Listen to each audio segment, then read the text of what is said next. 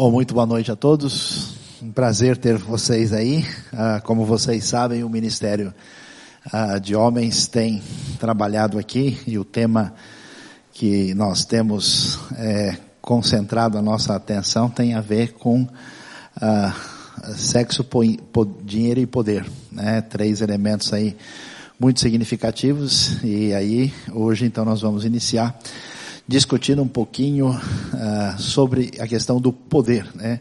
Onde é que está o problema do poder? Qual é essa questão que uh, tem mexido com a cabeça de muita gente, não só no Brasil, mas no mundo todo.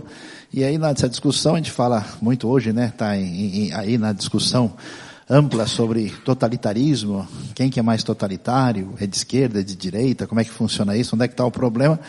Então nós vamos começar, e aí vou ter a grande alegria de passar a palavra em primeiro lugar para o nosso amigo aí, pastor e cientista político aí, Davi Lago, que vai falar um pouquinho sobre isso. Depois a gente fala, a gente faz um bate-bola aí bem bolado e aí a gente prossegue para um momento quando todo mundo vai poder interagir com questões sobre o assunto. Davi. Boa noite a todos. Trago a vocês um abraço do pastor Paulo Eduardo, dos irmãos lá da Primeira Igreja Batista de São Paulo. Apenas uma contextualização. Estou feliz de estar com vocês e falar um pouco aquilo que nós estamos pesquisando já desde 2004, lá na PUC Minas, quando eu entrei, ingressei no curso de Direito, na Faculdade Mineira de Direito, e desde as aulas ali de teoria do Estado, eu fui aluno da ministra do STF, da Carmen Lúcia, por exemplo, do professor é, Marcelo Campos Galupo, que preside a Academia Brasileira de Filosofia do Direito e Sociologia Jurídica, e há desde 2004 nós começamos então a pesquisar esse tema, tentando conectar é, principalmente com a tradição protestante, que é que vai tomando já identificado nos últimos 20 anos esse crescimento né, do protestantismo, em, das igrejas evangélicas em todas as suas vertentes na arena pública brasileira. E Ainda na academia é extremamente escasso o, o, número de teses, dissertações escritas a esse respeito. Então, em 2011, eu escrevi a minha dissertação de mestrado, que é a influência do calvinismo na fundação da democracia norte-americana.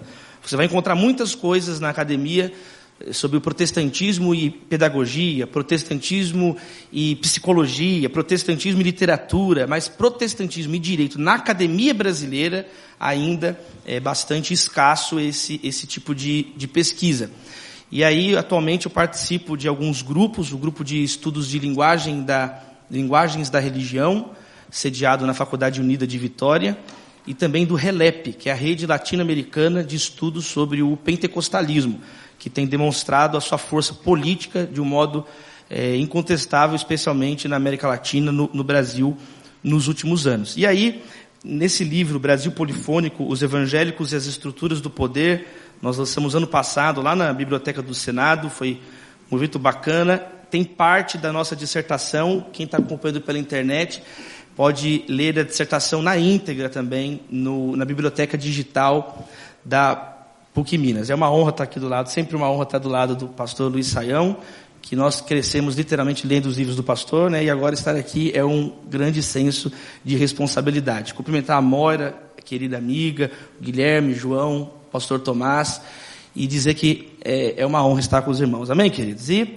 vamos então conversar um pouco sobre esse tema, o problema do poder, totalitarismo, de esquerda ou de direita. E eu queria iniciar com algumas considerações, delimitando aqui ah, algumas palavras que nós vamos utilizar eh, nessa fala. Primeira é a noção, a própria noção de poder. Né? O poder é um fato social. O poder é um fato social. O poder é algo que é percebido e aí vão existir diversas teorias de fundamentação do poder. Mas ninguém questiona que o poder existe. Aliás, esse é o grande insight de Maquiavel, Nicolau Maquiavel, em Florença, quando ele observa e escreve assim lá no Príncipe, né? Gente, de tanto observar a cidade, eu, cheguei a uma, uma grande conclusão. Tem gente que gosta de mandar e gente que odeia obedecer. O mundo é dividido entre os que mandam e os que obedecem. E quem manda, gosta de mandar. Quem manda, gosta de exercer o poder, é claro. Poder traz prestígio, poder traz reconhecimento, poder, como diz lá também no Leviatão Thomas Hobbes, é a sede de poder é, nunca termina, né? Diz que é como a água do mar, quanto mais você bebe, mais sede você tem pelo poder. Então, dentro das doutrinas de fundamentação do poder, é que nasce a, a, a ideia moderna de política, que vai ser então a política, hoje em dia, a política da, do Renascimento até hoje, é, não é politicagem, não é fazer acordos políticos, ciências políticas, é justamente essa tentativa de fundamentar o, poder e, e legitimá-lo dessa maneira. E aí o protestantismo, ele tem uma grande contribuição, especialmente João Calvino nas institutas, é uma tese que eu desenvolvo longamente lá na minha dissertação, no capítulo político das institutas, no livro 4, no capítulo 20, quando Calvino vai abordar então a relação da igreja com o Estado, ele vai ter ali uma semente democrática, uma semente democrática no pensamento dele, que vai ser desenvolvida na tradição calvinista e ela alcança sua plenitude nos Estados Unidos, na Federação Norte-Americana, quando as 13 colônias se reúnem como uma nação. Existe uma clara influência ali do pensamento calvinista, mas ele coloca uma, uma semente lá, um, que a gente chama de fermento democrático. Ele diz que quando os pastores é, estão sendo eleitos pela comunidade, reconhecidos como chamados pela sua comunidade é, eclesiástica, é mais legítimo do que alguém que é simplesmente nomeado. Ele usa essa expressão, é mais legítimo alguém escolhido do que alguém que é simplesmente imposto, nomeado para exercer uma liderança na igreja. E aí ele faz toda uma transposição dessa noção do, do, do meio eclesiástico para o meio é, secular, o meio, o meio jurídico. Existe um autor da, da, espanhol, é o Fernando Rey Martínez, que trabalha detalhadamente apenas essa, essa tese e mostra de uma maneira muito legal na tese dele que se chama A Ética Protestante e o Espírito do Constitucionalismo. E aí então o mundo fica desenhado para a Revolução Francesa, os estados modernos vão surgem posteriormente e vem então essa noção de esquerda e de direita. Custa, você já sabe, mas não custa lembrar, na Revolução Francesa, o, o estopim, a tomada da Bastilha pelo povo, o povo não suportava os mandos e desmandos do clero, os mandos e desmandos da nobreza, enquanto as pessoas nas, nas cidades francesas morrendo de fome, as pessoas jogadas às doenças de tudo que era tipo, sem saneamento básico, e o povo não aguenta mais, e começam num processo de convencimento da própria guarda francesa, você conhece a história, mas só para a gente pontuar de novo, tem a revolução, estoura uma revolução na França que dá, inclusive, a semântica, o sentido que nós usamos hoje para a própria palavra revolução. Até então, a palavra revolução, é, ela era utilizada num sentido, é, primeiro, científico, a revolução das orbes celestes, revolutio, o latim significa girar, voltar. E essa palavra foi usada politicamente primeiramente na Inglaterra, na Revolução Gloriosa, que foi a volta da monarquia lá ao poder, então por isso que usou a palavra é, voltar, a revolução. Os franceses trazem a acepção nova da palavra revolução.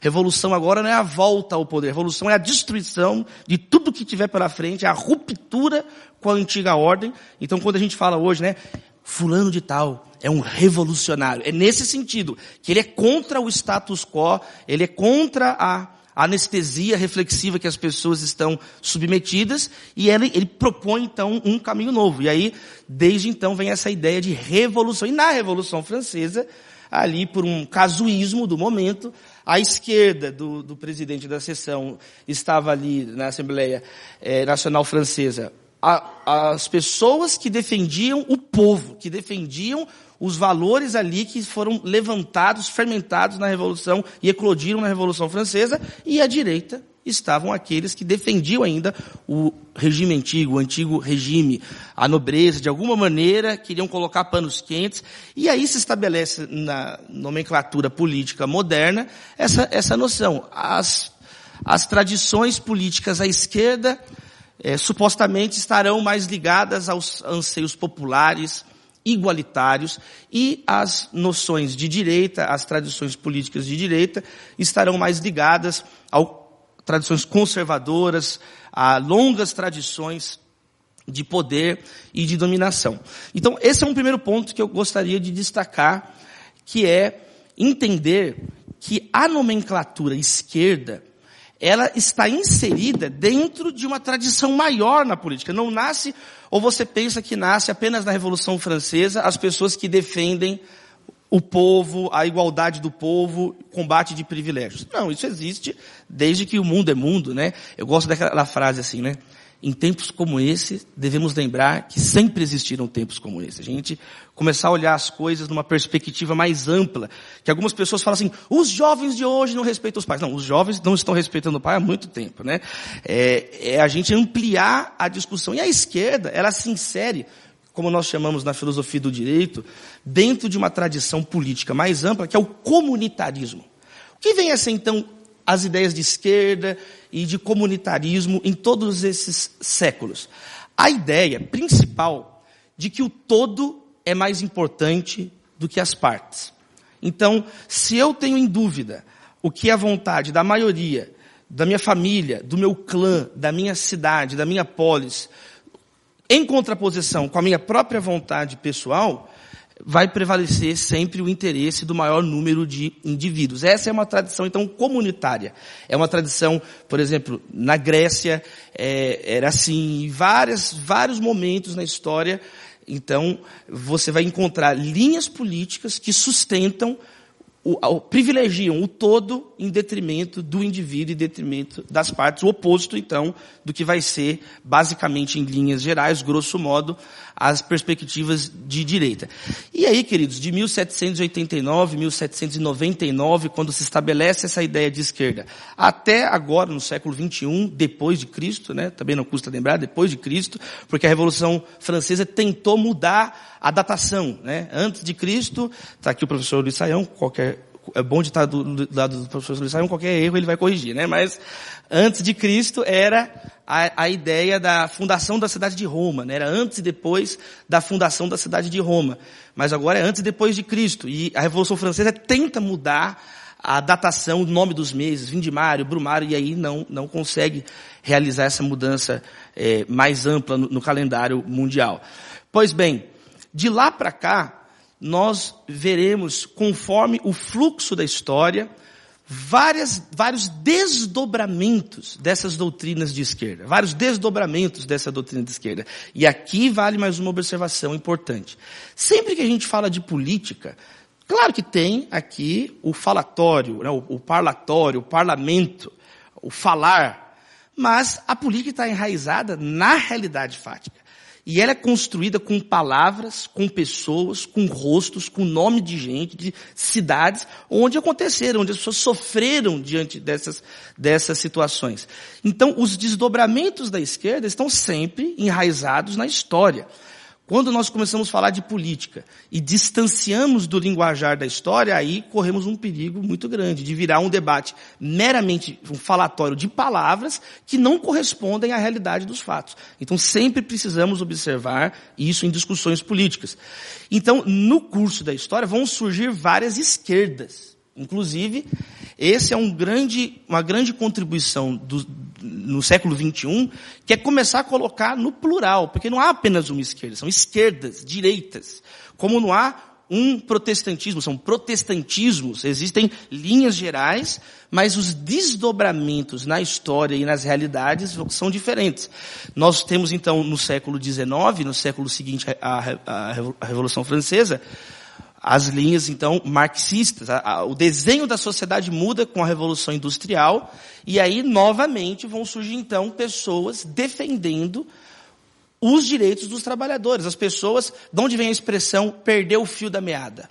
Porque o sujeito ficava ali numa, numa, como um tecelão numa indústria, observando o fio da meada o tempo inteiro numa indústria têxtil, e ele não podia dormir. Porque se ele dormisse, ia perder o fio da meada e comprometia toda a escala de, de, de produção daquela indústria. Agora, como que o sujeito não vai pegar no sono, não vai dormir, sujeito a maus tratos, sem nenhum direito respeitado, horas de trabalho exaustivo. Então, os ideais né, marxistas, as, os sindicatos, né, as trade unions, como eram chamadas na Inglaterra, começam, elas surgem não simplesmente porque alguém começou a ter ideias mirabolantes para salvar o mundo de uma maneira utópica. Elas partem de realidades, trabalhadores que eram cruelmente explorados, mulheres que eram exploradas, crianças que eram exploradas, e aí gera um caldo de insatisfação novamente, gera um caldo de indignação, e aí surgem pessoas estudando, se dedicando a criar teorias que dessem sentido à vida daquelas pessoas,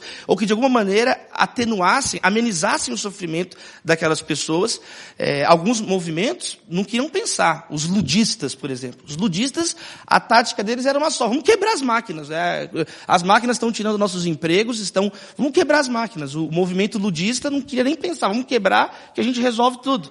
Mas está provado nas três subsequentes revoluções industriais, agora estamos já no meio da quarta revolução industrial, que as nações que não entram na revolução tecnológica ficam para trás em todos os termos econômicos, de influência política, de influência militar, e cai o bem-estar da sociedade. Então, os pensadores no século XIX percebem nós temos que criar, redesenhar a sociedade, e aí, por óbvio, né, o manifesto comunista do Marx e do Engels, e ele vai ter então essa grande, essa grande é, aceitação. E aí surge um outro conceito importante que é a noção de proletariado. O proletariado era uma noção transnacional na época da formação dos Estados nacionais. Os, os Estados nacionais são recentes, são agora, do, do, do, do século, formados basicamente no século XVIII, século XIX. E no século XIX, a Itália moderna, né, a Itália, a Alemanha, eh, era o reino da Prússia, aquela confusão toda, mas vão fechando estados nacionais para manutenção do poder, e o proletariado era transversal. Por isso começam a ter o clamor mundial, por isso que é uma ideologia, ela transcende as nações. Ela não é apenas um, um pensamento ali. Os trabalhadores eram explorados em todos os países, na Rússia, na Inglaterra, na, na Itália, e aí eles conseguem se articular, a esquerda consegue se articular de uma maneira global, e, e aí são realizadas as grandes é, convenções comunistas, convenções socialistas mundiais, onde vão surgindo a cada uma dessas convenções mundiais maior fragmentação que começa a ter a disputa do poder dentro deles mesmos. Então surgem os anarquistas, com Mikhail, é, é, Mikhail Bakunin, que escreve um, um, livreto, um opúsculo famosíssimo, Deus e o Estado, onde ele começa o livro nesses termos. Satanás foi o primeiro livre pensador. Ele começa o livro nesses termos. Satanás é a primeira pessoa que se insurge contra a, a sabedoria onipotente do déspota chamado Deus. E aí, então nós temos, nós temos que seguir o exemplo de Satanás, de Caim, que são pessoas que se insurgem contra aquele que quer nos dominar. Mas se de um lado tinham pessoas extremamente agressivas, céticas, anticristãs por definição, como Mikhail Bakunin no anarquismo, outros vetores dentro da esquerda permaneciam cristãos. Eram pessoas que mantinham as suas é, convicções religiosas, mas no, na questão do direito dos trabalhadores, tá tranquilo, gente? Está muito rápido? Tá, tá bem? Que vocês estão assustados? Está tudo bem? Na questão dos trabalhadores, ele para isso aqui eu concordo. Eu não concordo com essa questão da fé. Eu tenho minha fé aqui na igreja russo ortodoxa, na igreja, mas eu, eu, eu concordo com vocês que os trabalhadores não podem ser é, tão desgraçadamente explorados como estão sendo.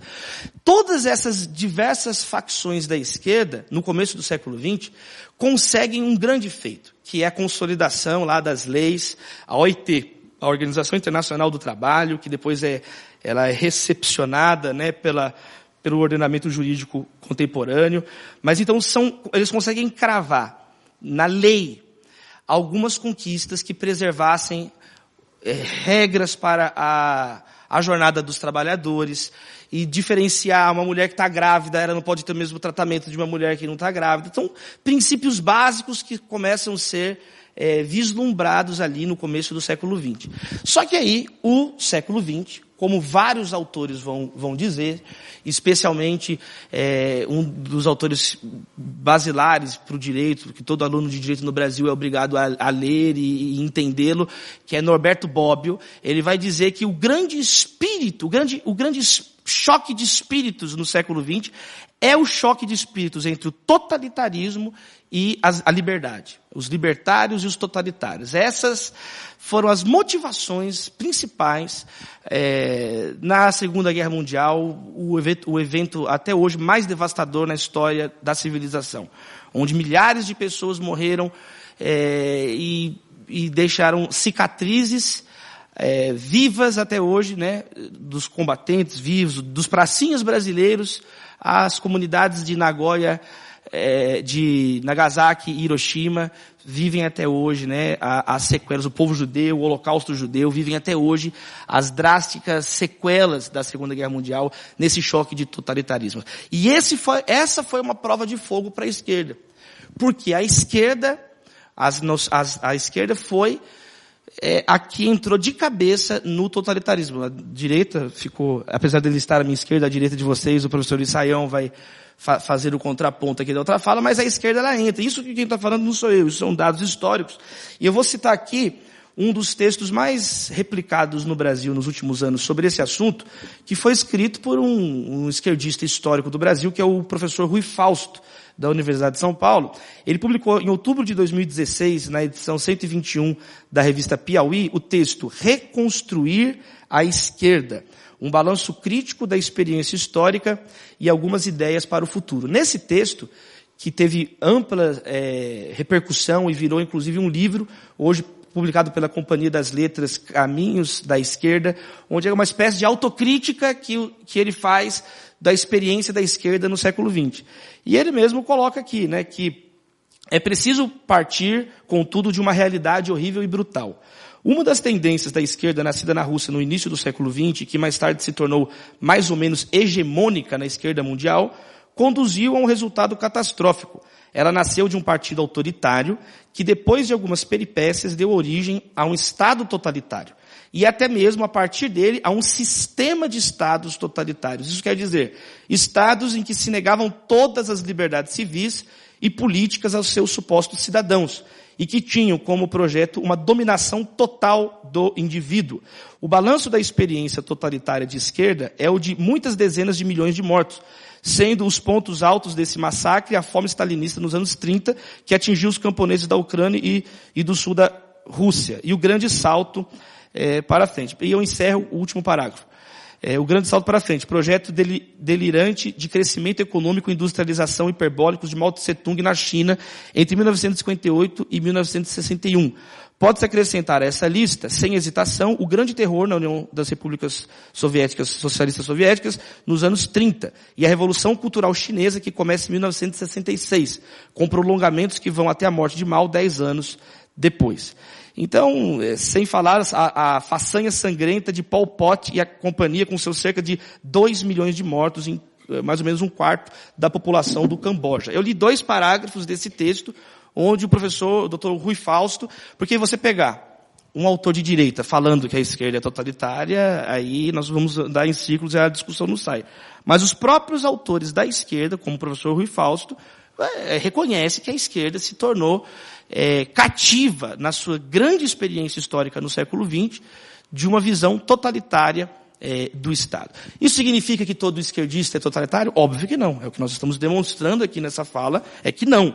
Mas isso não anula o fato que no século XX, sim, é, estados de, é, dominados pela ideologia esquerdista se tornaram totalitários. Mas o tempo do totalitarismo, pelo menos por enquanto e pelo menos simbolicamente, terminou ali no muro, na queda do muro de Berlim, em 1989. É quando surge uma força de centro-esquerda que se torna basicamente a paisagem política do mundo até 2008, com a, com a crise da, da, das bolsas de valores. É, que é a ideia da social-democracia. Um pensador, o Anthony Giddens, já começa a falar sobre isso nos anos 70, anos 80, e escreve um livro chamado A Terceira Via. Qual que é a noção da social-democracia do final do século XXI. Não confundir com a social-democracia do começo do século XX. Aqui vale também um parênteses. Hoje, se você colocar no Google Nova Esquerda, vão aparecer vários podcasts, vários textos, vários livros falando da Nova Esquerda. Mas em 68 já se falava de uma Nova Esquerda, porque a esquerda de, 1968, da Revolução Estudantil lá, da Marcha em Paris, era diferente da, da Revolução das revoluções esquerdistas do começo do século XX. Então, na verdade, agora é a nova, nova, nova, é sempre uma nova, nova esquerda. Sempre vai ser renovado, dado as novas condições fáticas e históricas. Pois bem, a social-democracia do final do século XXI, a social-democracia do Anthony Giddens, ela vai dizer que é possível tentar uma terceira via preservar os direitos coletivos, o direito dos trabalhadores, os direitos sociais, o direito à moradia, o direito à saúde que as pessoas merecem ter como seres humanos que são, com princípios de livre mercado, princípios de progresso científico, econômico. Isso seria possível. E aí surge uma força, uma liderança política, Tony Blair, no Partido Trabalhista Inglês, que se torna o primeiro-ministro da, lá na Grã-Bretanha e consegue colocar a cabo essa onda que é chamada então de neoliberais pra, pelo pessoal mais à esquerda e pelo pessoal da direita está privatizando algumas coisas, mas ainda era considerado de centro-esquerda. Então, a social-democracia conseguiu o objetivo dela, desagradar tanto a extrema-esquerda como desagradar a direita. Ela tomou tiro dos dois lados. Aqui no Brasil, nós tivemos o ex-presidente Fernando Henrique Cardoso, o Gerhard Schröder na Alemanha, uma série de lideranças políticas que, que andaram nessa linha, então, tentando conciliar direitos sociais, no caso do Brasil, é, a, a doutora Ruth Cardoso, os projetos embrionários que depois se tornaram Bolsa Família, eram, eram tentativas ali iniciais de, de se realizar isso, claro, com a estabilização da moeda, o famoso tripé econômico do, dos governos do presidente Fernando Henrique Cardoso. Só que aí, em 2008, a social-democracia entra numa grande crise. As democracias liberais entram em uma grande crise e nós vemos então, nos últimos anos, nos Estados Unidos, na Europa, no Brasil, no mundo inteiro, novamente, é, o, o, aumentando o clamor, clamores totalitários, isso já está sendo chamado na academia, inclusive, de neototalitarismo. Toda vez que as pessoas começam a se sentir ameaçadas, toda vez que as pessoas começam, começam a perder recursos, perder influência, perder possibilidades, as pessoas querem respostas imediatas, as pessoas querem respostas simplícitas, as pessoas caem na armadilha de, um, de da autodestruição, de esquecer que está todo mundo no final das contas, no mesmo barco. E aí, soluções populistas, que são ultra simplistas, ultra, simpli, ultra ingênuas, que não consideram a história, que não consideram sequer as pessoas como seres humanos, começam a ter uma guarida, começam a ter uma guarida no coração das pessoas, começam a fermentar as discussões políticas, que deixam de se tornar diálogos e, e discussões políticas, e se tornam, na prática, monólogos simultâneos. Diálogo, por definição, é a conversa. Diálogo, por definição, política, por definição, é justamente a tentativa de chegar num consenso de coexistência. E isso pressupõe, por si só, numa democracia, que vão existir opiniões diferentes.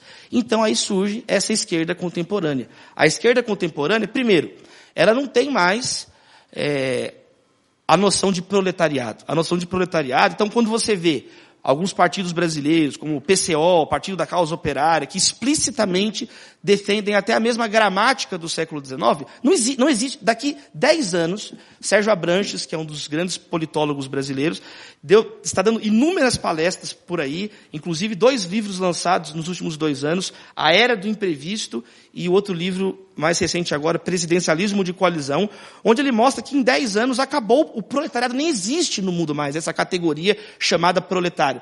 O mundo foi robotizado, as indústrias foram robotizadas. Nós já estamos naquilo que é chamado quarta revolução industrial. Saímos da revolução do vapor, da revolução da eletricidade, da revolução digital. Agora já é uma revolução genética. Agora já é outro patamar de nanorobótica, de internet das coisas.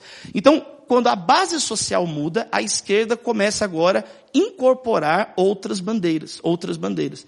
Bandeiras do ambientalismo, mas veja, está dentro da tradição. Qual que é a tradição? preservar o bem comum, preservar o tudo. Então, peraí, se a ecologia é a casa de todos nós, faz, faz muito sentido, é muito tranquilo para a tradição comunitarista, tranquilo, gente? É a tradição de esquerda incorporar isso ao seu, ao seu acervo. Algumas pessoas, de um modo muito simplista, ficam falando assim, eles estão, a esquerda está tentando é, enganar, abraçar tudo. Não, é só você começar a estudar a história que esse é o comportamento habitual das tradições comunitárias. Eles sempre vão pegar o direito de todos. Ah, no discurso é esse, no discurso é aquilo que é, é o todo. E aí eles começam a incorporar essa nova semântica no, no, discurso, no discurso para renovar um discurso esquerdista para é, o século XXI. Bom, terminando agora e tentando fazer um pequeno balanço, antes de passar a palavra para o, professor Luiz Saião, tentar fazer um, um, um balanço aqui. É, do ponto de vista do, do, da nossa é, fala aqui, que é em uma comunidade de fé é, batista, protestante, no Brasil, em, em 2019, tentar fazer rápidas considerações, e eu sei que vai ter pano para manga aqui, para a gente conversar mais, mas só para fechar essa fala inicial.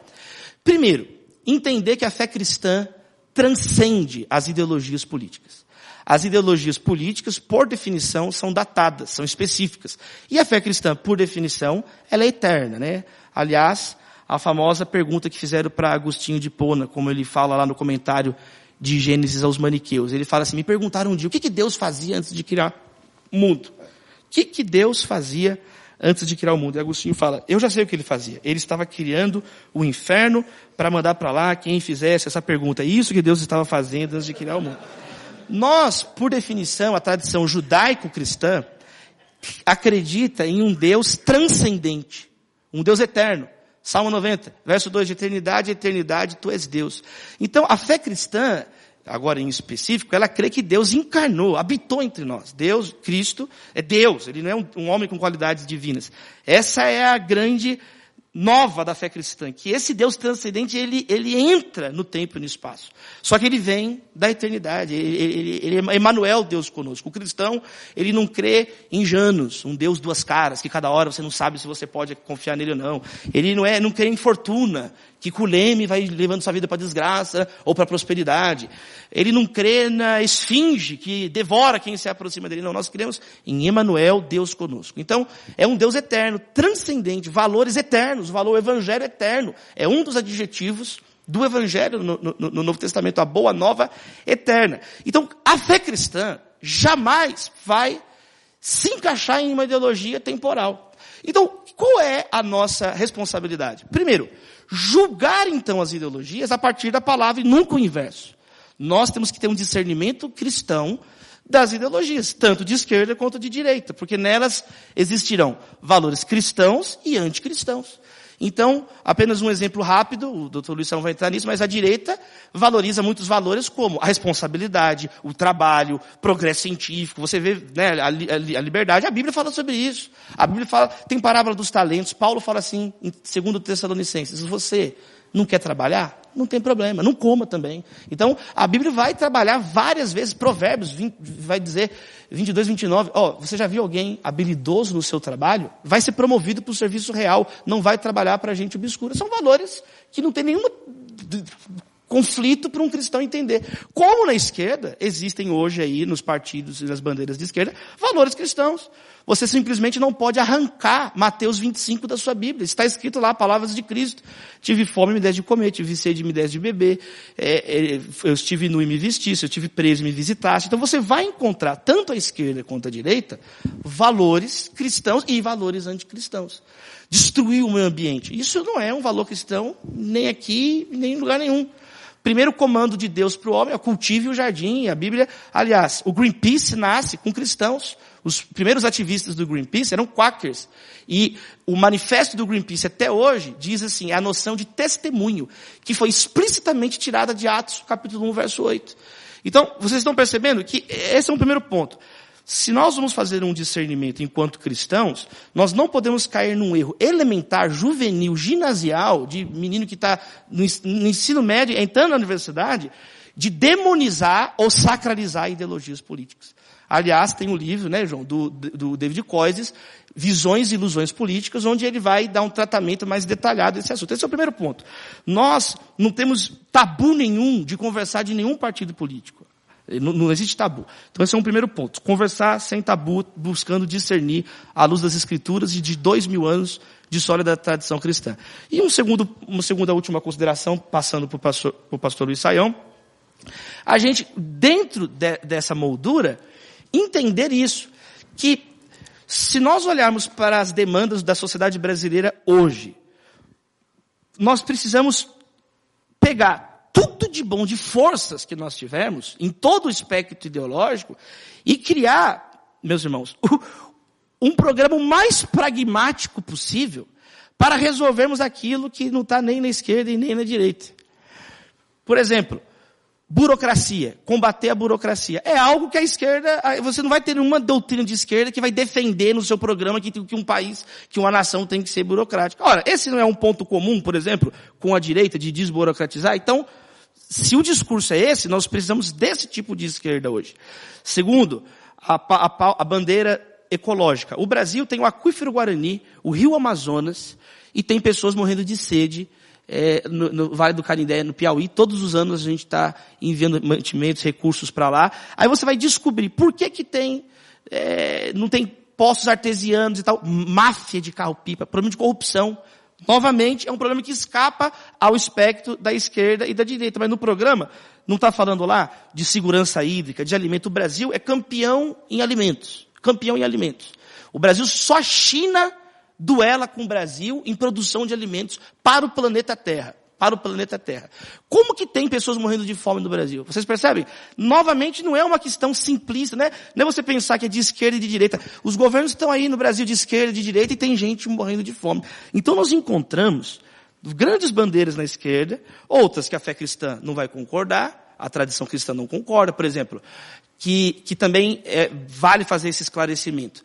Algumas posições que são estigmatizadas na esquerda, como por exemplo, as pautas libertárias, liberar maconha, é, a, legalização do aborto, casamento homossexual. Isso às vezes é colado na esquerda, mas isso é uma pauta libertária. Você vai encontrar pessoas à direita que defendem exatamente esses mesmos valores, que aí sim são valores, alguns deles que é, são desses, de todo esse conjunto de pautas libertárias, alguns são explicitamente contrários à fé cristã, como por exemplo, é, lutar a favor do aborto. A fé cristã isso não é evangélico, é católico, do Papa Francisco ao pastor Saião, é, é, é, uma pauta muito bem definida em dois mil anos de tradição cristã, batista, presbiteriano, metodista. Há dois mil anos a tradição cristã entende que a vida tem que ser preservada em todas as suas instâncias. Essa é a nossa história. O dia que deixar de ser isso, descolou da tradição cristã. Então, o ponto final, eu concluo com isso. Nós não podemos, é, diante de tudo isso, cair em simplismos e antes da conversa, já nem querer escutar o outro. Saia da sua bolha. Eu encerro com essa frase. Saia da sua bolha. Estamos num momento crítico no Brasil, a economia não, não melhorou como todo mundo esperava que melhorar, melhoraria, aumentando o desemprego, o Brasil ficando para trás, apenas 2% das empresas brasileiras estão conectadas, por exemplo, na quarta revolução industrial, e alguns problemas são graves, e nós precisamos então arrefecer um pouco os, os ânimos, respirar e tentar encontrar esses pontos em comum, que afinal de contas a política é a luta pelo bem comum. E as escrituras dizem, orem por todas as pessoas, pelos reis e por todos que exercem autoridade. Muito obrigado.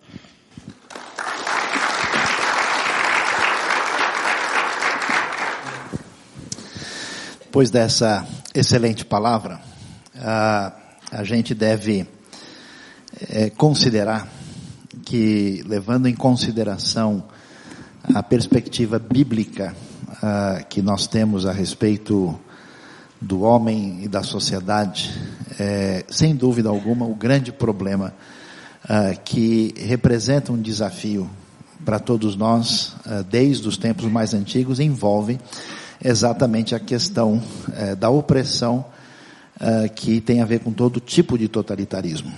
E quando a gente analisa, faz uma leitura do, do texto bíblico do ponto de vista da sua cosmovisão mais ampla, a gente vai perceber que a declaração é, simples, né, de que Deus é o Senhor, e sendo esse Senhor transcendente, estabelece a ideia de que o poder, por definição, está ligado a Deus, isso estabelece uma relação igualitária entre as pessoas, porque ninguém mais é fonte de poder por si só.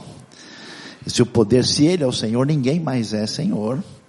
Ah, esse ser humano criado por Deus é criado à sua imagem e semelhança, então esse ser humano tem ah, alguma função que envolve administrar ah, algum tipo de kratos, de poder sob esse Deus, e a dignidade humana é absolutamente garantida, ah, daí a, a, a noção de sacralidade da vida e a importância dessa referência. E quando a gente observa na história, não é sem razão que a gente vê o surgimento dos impérios antigos no contraste com Israel. Quando uh, nós temos a escravidão como uma realidade absolutamente indiscutível no mundo antigo, quando você tem uh, a construção de mega sociedades, especialmente agrárias, né? uh, quando essas sociedades têm uma espécie de mega monarca, né, como os da Mesopotâmia, o faraó egípcio, e que eles detêm uh, todo o poder e eles são divinizados. Então, quando a Bíblia apresenta Deus agindo no meio da sua história redentiva e apresentando isso na história de, de Israel, uh, Israel adquire a sua identidade que define o seu conceito do ponto de vista de povo de Deus a partir da sua libertação do totalitarismo egípcio, né, da grande, do grande império mundial. E é interessante ver o mundo antigo, é que você tem basicamente agrupamentos tribais de povos menores e grandes impérios que dominam tudo e todos, né? Desde aí pensando na época neotestamentária do impressionante Império Romano e, e, e, e quando esse Império Romano se levanta, né? uh, essa ideia de um império mundial ante Deus, é, não tem só conotações escatológicas, mas tem conotações políticas. Interessante que se você for ler o Apocalipse com atenção, o Apocalipse é um tratado subversivo de política contra o totalitarismo do Império Romano e como ah, Cristo Jesus aparece como aquele que se opõe a isso e que liberta trazendo salvação que envolve elementos nesta vida e na vida futura. Ah, e aí a história prossegue, né, esse, esse namoro estranho, problemático que marca a história da cristandade, quando o poder do Estado vai estar relacionado com a fé cristã e vai ter toda uma série de elementos, né, dos quais a gente aqui é herdeiro exatamente da oposição a isso, a tradição Anabatista e Batista contra o Estado, a concentração de poder, mas tudo que acontece no caminho medieval a, do Sacro Império Romano Germânico e todo esse, esse processo de fragmentação até o início dessa era, uh, fim da Idade Média, com o primeiro Estado surgindo em Portugal, o país aí, né, do século XII, com Dom Afonso Henriques, lá em 1146, Uh, e a tentativa de achar um caminho para o mundo pós-medieval do ambiente europeu, uh, que vai chegar nisso que a gente acabou de ouvir, nesse caminho que vai ter uma experiência curiosa e problemática com o totalitarismo, e eu queria focalizar um pouquinho esse totalitarismo, totalitarismo daquilo que a gente, é difícil hoje a gente colocar as peças em posições muito nítidas, né? aquilo que a gente poderia chamar de direita. Uh, é interessante que especialmente a Itália e a Alemanha, que tem uma experiência difícil de formação, né, de, de Estado moderno, porque você tem na prática pequenos feudos, né, príncipes que têm uma certa relação uh, cultural e linguística, mas somente em 1870, né, tanto com Bismarck como com Garibaldi, que a gente vai ter a unificação, e é nesse ambiente é que a gente vai ter o surgimento tanto do fascismo como do nazismo. E é interessante é, que essa fragmentação, porque a alma da Europa se desenvolveu a partir de um conceito que veio da fé cristã, a ideia de cristandade, né? a ideia de uma unidade humana sob Deus que transcende a etnia, que deu esse conceito que em grande parte esteve presente uh, desde os tempos mais antigos do crescimento da fé cristã, com uh, também atravessando a Idade Média, ainda com as suas implicações que envolviam a igreja. Mas quando surgem esses estados que tentam né, criar uma relativa independência dessa identidade histórico-religiosa, aí que caminho vai surgir? Vai surgir um estado poderoso demais, que tenta uh, diminuir as liberdades daqueles que estão sujeitos a ele, esse Estado vai trabalhar ah, em sintonia com aquele nacionalismo tão bem explorado pela literatura romântica, né? que ao mesmo tempo tem uma função de uma busca de identidade. Né? Então surgem os mitos raciais, vale muito a pena ler um livro como Leon Poliakov, o mito ariano, para ver como é que se constrói isso. Ah, e ah, nós temos a, a criação ah, de uma espécie de mito messiânico em, cima de uma personalidade forte. Então você né, cria um super líder, como aconteceu tanto no fascismo como no nazismo. Você tem uh, um Estado uh, extremamente dominador, há uma, um partido único, há uma rejeição de qualquer ideia uh, que possa competir, há uma uh, com, controle da ideologia do pensamento, todo pensamento diferente ou considerado perigoso ou inferior é lançado fora. Uh, e você tem uma sociedade ao mesmo tempo muito produtiva, muito, entre aspas, digamos assim, eficiente, e, ao mesmo tempo, uma glória nacionalista que transcende qualquer bom senso que deu na tragédia que a gente encontra uh, nesse ambiente, que também é fortemente uh, valorizador daquilo que uh, representa o pior do que pode haver no contexto do militarismo. Quando a gente pensa, as catástrofes da inspiração da esquerda não foram menores do que essas, também é, acabaram Uh, saindo daquilo que poderíamos chamar de um, de um, sonho de uma produção de uma sociedade melhor, quer seja por um caminho ou outro, mas pensando no desdobramento, que é aquilo que pode ser mais iconicamente associado uh, com o que nós entendemos de direita, uh, a gente vai ver uh, alguns desdobramentos em ditaduras que estão presentes no mundo e na história da América Latina, mas não tem dúvida, talvez o, o ícone né, mais referencial para a gente é o que a gente encontra, por exemplo, principalmente na experiência norte-americana. E é interessante, uh, de fato, a gente vê que há uma espécie de ligação com a história do protestantismo e as suas conexões que envolve o capitalismo e a direita. Mas nós vamos encontrar nessa experiência alguns elementos que a gente precisa uh, considerar.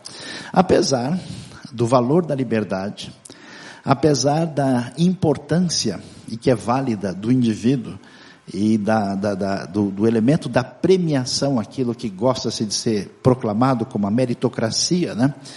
favorável ah, e, e, da liberdade econômica eh, e de todos esses fatores que marcam aquilo que a gente pode chamar de uma direita, ah, vamos dizer assim, pós-guerra, que se caracteriza por essa uh, sociedade dita mais democrática, mais livre, mais produtiva e que tem a seu favor, né? Acho que é um grande problema que a gente pode pensar naquilo que se desdobrou como uh, ambientes de expectativa de, de, de, triunfo socialista que a gente viu cada vez mais pessoas querendo sair, fugir desses ambientes tão maravilhosos para outros que exatamente sugeriam o contrário. Apesar disso, nessas sociedades a gente encontra algumas questões para a gente considerar. Primeiro, ah, apesar de tudo que aconteceu na história, ah, essa sociedade americana e as que funcionam semelhantemente permanecem excessivamente desiguais. O, o, o, os problemas históricos, por exemplo, de, de grandes gaps uh, raciais, uh, problemas de disfunção uh, de gente que se torna absolutamente, extremamente rica ao lado de gente que vive numa situação de muita pobreza, e é mais do que as pessoas geralmente imaginam, permanece nesse contexto. Então, a coisa não. A, a experiência de vários séculos, você vê, por exemplo, populações no contexto norte-americano, depois de 100, 200 anos, 8, 10 gerações, não conseguem sair da situação de dificuldade em que as gerações estão inseridas. A gente vê uma sociedade que é produtiva, mas que em, em grande parte uh, deixou de ser uma sociedade marcada por valores humanos uh, favoráveis para o benefício de uma vida melhor. Há uma espécie de mal-estar uh, na convivência das pessoas, existe uma presença de uma espécie de uh, excesso de, de, violência, existe uma superficialidade, né? E aí, uh, vendo isso com os males que tivemos no desdobramento daquilo que a gente observa nos chamados totalitarismos de, totalitarismos de esquerda, parece que a luta permanece de tudo quanto é lado, uh, no sentido em que o valor do indivíduo, o valor da vida humana, a consciência e a tomada de decisão uh, pessoal de cada um, a sua relação profunda, não só com relação à fé, mas com a sua consciência como indivíduo, política, ela corre o risco de desaparecer e de ser, de alguma maneira, liquidada uh, por aquelas pessoas ou grupos que representam fontes de poder que de fato desejam algum tipo de sistema totalitário. E às vezes a gente pensa, né, a gente vive numa situação diferente porque nós estamos no mundo livre. E a gente pergunta, será que esse é o caso? Será que a gente tem de fato tanta liberdade? Uh, eu gosto de pensar em alguns autores um pouquinho distintos, um deles que vale a pena, talvez, é, pelo menos a gente vê o que, que ele dizia, é um uh, pensador chamado Jacques Ellul, uh, que foi um estudioso francês, e ele meio que, ele teve uma, um histórico assim, né, com o pensamento de esquerda, que depois ele se descolou, e ele criou um tipo de reflexão onde ele chamava-se a si mesmo de anarquista cristão. Mas não anarquista no sentido bacunínico, se é que a gente pode usar esse termo, né, assim, de querer romper com tudo, mas que ele disse que todo poder ah, humano indevido precisa ser questionado. Me lembro, por exemplo, quando ele dizia que a gente não pode se vender nem para um grupo nem para um outro, porque o cristão como sal precisa estar descomprometido e de tal forma comprometido com a única fonte de poder que ele tá, tem que estar sempre disposto a criticar e questionar tudo. Uh, ele uh, se envolveu politicamente, um autor prolífico, quase 60 livros na sua história, uh, e o seu pensamento é, é interessante porque a gente percebe que existe um totalitarismo direto que pretende dominar a máquina política, que pretende incluir uma ideologia dominante, que pretende cercear oficialmente a liberdade das pessoas. Mas a gente pode ser vítima de um totalitarismo que nos premia com uma pseudo-liberdade. Os pensadores, alguns, como Herbert Marcuse, por exemplo, Adorno, Horkheimer, o pessoal da escola de Frankfurt, que tem elementos favoráveis e outros não tão favoráveis assim, eles diziam que a gente chegou num ponto eh, em que os processos eh, que esse mundo ah, mecânico, esse mundo tecnológico, esse mundo de produção de realidades nos construiu, que não há mais por onde escapar. Todas as coisas estão inseridas dentro da lógica da sociedade do mercado, de modo que tudo é reduzido à condição de mercadoria. E, e às vezes assusta, porque você vê isso hoje, até naquele processo que eu gosto de chamar de pasteurização da fé. Você vê que o evangelho, que a realidade virou mercadoria. A gente trabalha com essas coisas como se fosse um produto a ser embalado, onde as pessoas perdem a sua autenticidade, onde os movimentos plásticos pegam, trazem, levam pessoas sem nenhuma transformação, sem fazer dessas pessoas pessoas melhores, com capacidade de reflexão superior, elas são colocadas, geralmente, numa espécie de massa de manobra para defender uma ideologia A ou B e não cresce como indivíduos livres que estão comprometidos com elementos que de fato vão beneficiar a sociedade. E eu acho que hoje, nos nossos dias, ah, com essa, ah, essa fascinação do totalitarismo que envolve a ideia de colocar pessoas como se fossem salvadores do mundo, uma espécie de ideia ou ideologia que é capaz de salvar todas as coisas e um raciocínio simplista, exageradamente binário, que parece para mim que é uma entrega ao totalitarismo quando a gente pensa pouco, reflete pouco e age pouco para o benefício da sociedade. Terminando a nossa fala para a gente ter um espaço aberto aqui, eu acho interessante é, olhar para duas coisas. Uma para certas, certas direções que a Bíblia nos apresenta. E eu não posso deixar né, de dar um toque para ver algumas experiências interessantes que envolvem a sociedade de Israel. Por quê? Porque, historicamente, a sua relação forte com a questão da Bíblia aparece aí para a gente poder é, é, alinhar o pensamento. Olhando para a Escritura Sagrada, eu, eu gosto de me lembrar do conflito sério que existe entre Onésimo e Filemão. Muito interessante isso. Uma leitura superficial da Bíblia vai sugerir que a Bíblia é um livro horroroso, porque tem um monte de coisa absurda que está lá e parece que o texto bíblico não se levanta contra isso. Na lei você tem é, diretriz para como lidar com o escravo você lê textos que parecem, de alguma maneira, uh, valorizar a violência. Uh, você lê textos que colocam, parece que a mulher numa posição uh, indevida e parece até valorizar, por exemplo, a poligamia.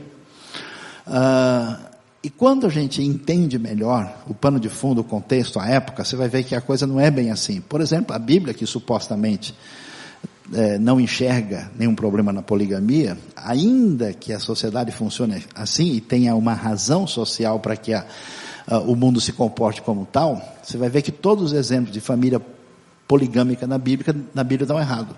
Existe uma crítica velada, existe um conceito de que esse negócio não funciona. Uh, você vai ver uma ideia de conflito, de guerra, mas se você olha o cenário, uh, uh, somente no Israel bíblico você tem um, um conceito que sugere a, a, a, a ideia de que a guerra não pode acontecer por motivação econômica. Você tem a ideia do anátema, do, do herem. E a gente vai ter, ah, na história de Filemon Onésimo, um negócio muito interessante. Aqui está o escravo e aqui está o senhor do escravo. O escravo foge, vai parar em Roma. E chega lá, ele vai encontrar Paulo. E Paulo vai evangelizar o nosso querido Onésimo. E aí, Paulo faz o que? Escreve para o Filemão. O, maior, o mais extraordinário é isso ser um livro inspirado, canônico, que está na sua Bíblia, que pouca gente lê, porque é muito pequena, ah, Filemão, mas vou ler Hebreus, né? Uh, e aí, uh, o que que Paulo diz? Olha, senhor Filemão, fique sabendo o seguinte, o rapaz aí, o Onésimo, é seu escravo, mas lembre, ele é seu irmão. E você tem um senhor no céu. Pela lei, você tem direito de fazer com ele o que você quiser, pode acabar com ele. Mas você não faça isso, e eu, Paulo, me ponho no meio aí, se precisar de qualquer coisa, eu pago a conta também. E ao mesmo tempo, você tem o Onésimo, que é convencido por Paulo, para ir lá e conversar com Filemão, acertar a dívida dele e regularizar a situação. Então o que, que você tem? Um sistema perverso. Mas com o novo conceito cristão, que funciona como um elemento diluidor desse processo, você vai ver o amor em Cristo como força subversiva para destruir as relações de poder, ainda que elas estejam institucionalizadas. Isso mostra para a gente, e acho que a pergunta nossa é onde é que está o problema do poder? A gente pensa, está na esquerda, está na direita. Talvez a resposta mais séria é está aqui dentro. Né? Onde vive o Pol Pot? Onde vive o ditador dentro de você? Por isso, a consciência do indivíduo e a sua mudança e o seu compromisso com Deus e com o próximo é a força motriz de fato maior que tem condição de fazer diferença na realidade à nossa volta. É tão interessante a gente ver que Deus não disse que a gente deve amar as pessoas do mundo, disse que deve amar o próximo. É o indivíduo que está diante de você. É aquilo que está na sua mão para você poder realizar. É muito interessante ver como situações de absoluta perda de referência daquilo que pode envolver uma situação análoga ao totalitarismo, como por exemplo a história de Elias, Deus levanta um indivíduo em grande crise e esse discurso profético contra a opressão, a maldade, a destruição, aparece na vida de pessoas com grande experiência com Deus, pessoas que defendem aqueles que estão numa situação de dificuldade, de sofrimento e de, e de opressão, e que convocam o povo ao arrependimento, eh, sem entrar num processo binário, limitado e, e, e inadequado. E é interessante uh, pensar nisso uh, quando uh, eu mencionei agora né, a realidade do contexto israelense. Os maiores marxistas e os maiores capitalistas do livre mercado do mundo, ambos eram judeus. É muito interessante. E quando a gente olha para o Estado de Israel, é tão interessante algumas coisas que acontecem no país. Primeiro, a terra em Israel, em grande, na sua vasta maioria, pertence ao Estado, num país de economia absolutamente livre. É, a sociedade, por causa da sua história, conseguiu construir, por exemplo, o, o, o caso dos kibbutz, que é o exemplo comunitário, talvez, dos mais impressionantes e que a gente tem na história. Quando todo mundo entrava numa fazenda que produzia laranja ou que tirava uh, leite, e todo mundo tinha salário igual, todo mundo contribuía de modo igual, e aquilo foi uma experiência muito positiva. Com duas diferenças fundamentais para aquilo que a gente pode pensar eh, em modelos socialistas fechados. Primeiro, o Estado não controlava isso. Segundo, podia entrar e sair do kibbutz a pessoa quando bem ela quisesse. E o surpreendente é que alguns desses kibbutz viraram multinacionais poderosas que hoje é, têm sucesso no mundo todo. Ah, há uma espécie de mistura interessante de modelos de funcionamento dentro da sociedade que a gente, à primeira vista, caracterizaria. Olha, isso aqui é uma coisa que tem origem no pensamento de esquerda. Até porque muitos judeus tinham essa tendência, porque nos ambientes onde eram oprimidos, eles se identificavam com a oposição ao status quo. E, ao mesmo tempo, uma sociedade que valoriza a competição, a produção, a educação, universidades de ponta, com elementos interagindo, criando, às vezes, uma miscelânea que é digna, pelo menos, de atenção. Fechando, eu queria sugerir, acho que alguns já viram, quem não viu, de assistir um filme que vale a pena, antigo, chamado Dance. Dance é a história de um padre belga que, assustado com o horror da exploração infantil no início da Revolução Industrial no contexto belga, uh, ele tenta ajudar as crianças. E ele tem dois problemas. O primeiro problema é com os comunistas. Os comunistas estão revoltados porque ele não faz parte do grupo. Ele não está lutando pela causa, ele está perdendo tempo com as crianças. Então ele sofre uma grande perseguição deles. E o segundo problema é a igreja, são os religiosos, né? Os que estão à esquerda e à direita, não se importam de fato com o que está acontecendo. Estão numa briga, especialmente ideológica, política, e ele fica no meio, tentando, de alguma maneira, resolver a situação. E o filme é bastante uh, significativo e ajuda a gente a ter uma reflexão uh, sobre o assunto. Uh, finalizando, para mostrar como a coisa é, é muito séria, você vê que quando Jesus vem apresentar a sua proposta ah, daquilo que representa de fato a presença do reino de Deus entre nós, o seu enfoque maior não é a crença exatamente num sistema, mas a transformação profunda que o indivíduo tem, né, as famosas bem-aventuranças, aquilo que representa uma mudança de vetor que leva o indivíduo na direção da sua relação com Deus e com o próximo, que é uma garantia significativa de que a gente vai fazer do mundo um lugar melhor, hum, antes de pensar simplesmente numa adequação de um sistema ou de outro. Então, fica aqui a nossa reflexão para a gente pensar sobre essa questão do poder, que é um desafio tão grande para a vida da gente.